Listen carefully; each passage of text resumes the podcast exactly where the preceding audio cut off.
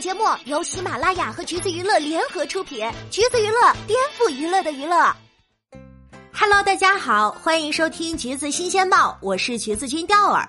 或许有人在意吗？我们内娱选秀最后一个现役女团硬糖少女三零三，还有一个多月就要解散了。还蛮唏嘘的。两年前的《创造营二零二零》，粉丝拼了一把老命把爱豆送出道，结果现在却全都喊着赶紧解散。其实也完全能理解粉丝的心情，不光出道这两年都是一个查无此团的状态，甚至临解散都不能风风光光毕业。去看了一下硬糖解散的告别季策划，从现在到七月四号正式解散之前，一共有这么四个安排。首先是告别纪念专辑，呃，暂且称它为专辑，因为它只有四首歌，算是个迷你专吧。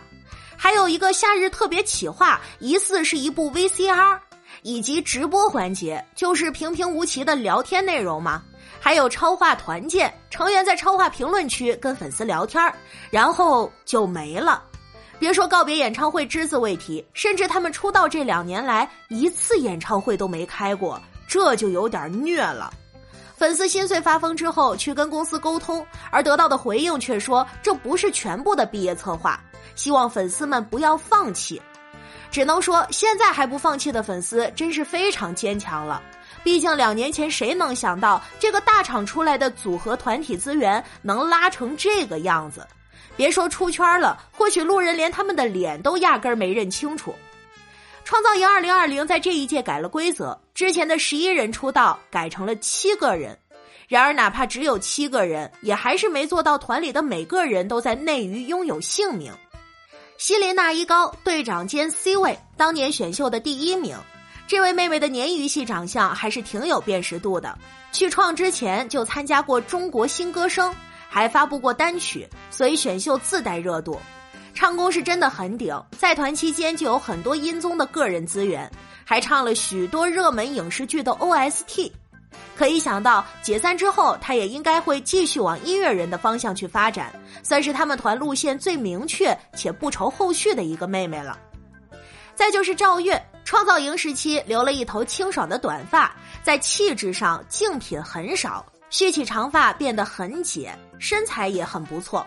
现在主攻舞蹈方向，去年参加了几期蒙面舞王，但是呢，大部分时间还是一个没有工作的状态。好在他还蛮宠粉的，靠自己疯狂营业，维持着美貌和曝光。王艺瑾，记得当初选秀那会儿，他还蛮惊艳来着。虽然当初是 vocal 出圈，但是呢，他背靠嘉行，现在还是主攻影视资源。能看出这两年妹妹的身材管理比较艰难，但瘦下来还是很美的。陈卓璇也算是比赛期间争议较大的一位了，她算是很有野心的了。明明脸和声音都很甜美，但其实是扮猪吃老虎。当初问是我站的不够高吗时，铿锵有力。本以为出道了应该可以大干一番事业，结果现在呢，资源也不咋地。也不能说是没有音乐资源，只能说两年总共七首歌，跟陈姐的事业心也不太成正比吧。郑乃馨脸是真的美，内娱甜宠剧最爱的那种甜妹长相，但或许是外籍艺人，在内娱发展确实不容易。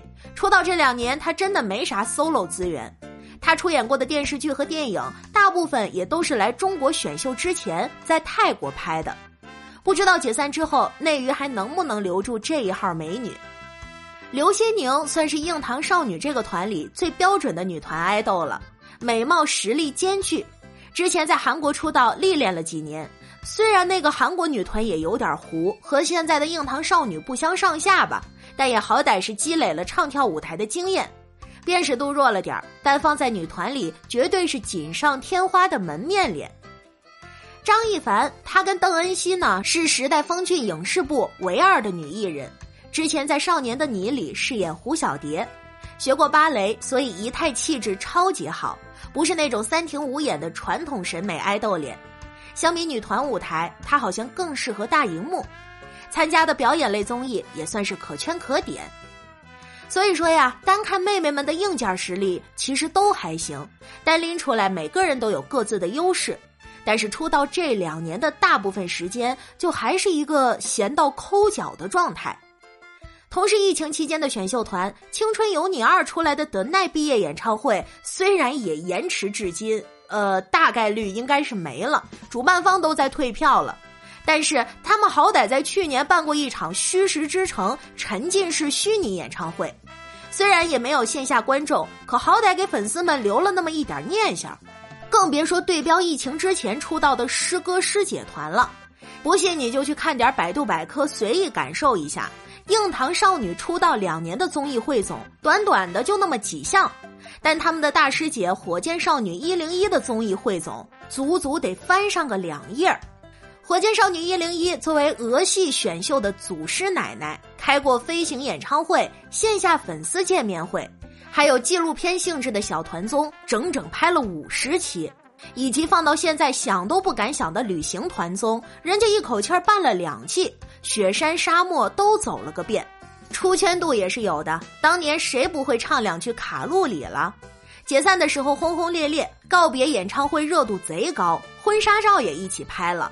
还办了毕业典礼，再看看硬糖的上届师哥团 Rise，虽说房子是没少塌，但人家大团综是有的。作为一个唱跳男团，舞台资源也是真的多，团体舞台竞演类节目一路闯进总决赛，每个舞台都有在努力把握。线下演唱会策划了两次，总场次有四场，甚至说他们解散了也没完全解散。还有大火之家这种不叫团综，但是跟团综配置没什么区别的综艺节目，比上不足就算了，比下还是不足，是不是多少有点气人了？硬糖少女的师弟团 Into One 出道晚了整整一年，资源都能被杀他们，所以说再回头过来看我们的硬糖少女，就感觉资源好坏真是比出来的。刚出道的时候，还是按部就班被俄喂资源，参加了俄系艺人都会去的超新星运动会，趁热打铁去了几个俄系盛典舞台，之后就逐渐找不着人了。以期为单位的综艺节目飞行，一只手就能数过来，全员常驻的综艺就只有那档糊的亲妈都找不见的姐姐妹妹的武馆。他们还是俄系选秀团唯一没有大团综的组合，只有两季，每集时长三十分钟的小团综。数了数，两季团综加起来也只有十七期。当别的团正在疯狂打歌发歌上节目的时候，堂妹们在做奶油胶手工、做手链、学扎染，而他们最新合体的团活路透，竟然是在婚礼吃席。虽然说是个综艺，但是在婚礼现场唱跳就还挺奇怪的。反正情况就是这么个情况，只能说硬糖少女三零三真的是生不逢时吧。选秀团赛时级巅峰的理论放在他们身上，也只能是跟自己比的巅峰。当年二零二零年选秀被《青春有你二》狠狠占了先机，当全民搞静的热潮退去，秀粉也会累，或者说韭菜也需要生长周期嘛。而哪怕是那年在创造营没有顺利出道的意难平妹妹们，这两年的热度甚至都一度超过了硬糖这个出道团。眼瞅着这几个姑娘就这样被鹅接回家，然后藏起来了，也是有点狠狠伤到。当日历撕到最后一页，内娱最后一个现役选秀女团解散，选秀真实存在过的证据也所剩无几了。虽然不是粉丝，但是看到了还是有点心疼的。好啦，今天的节目呢就是这样了。如果你想获取更多有趣的娱乐资讯，欢迎搜索关注“橘子娱乐”公众号，时髦有趣不俗套，就在橘子新鲜报。我们下期再见喽。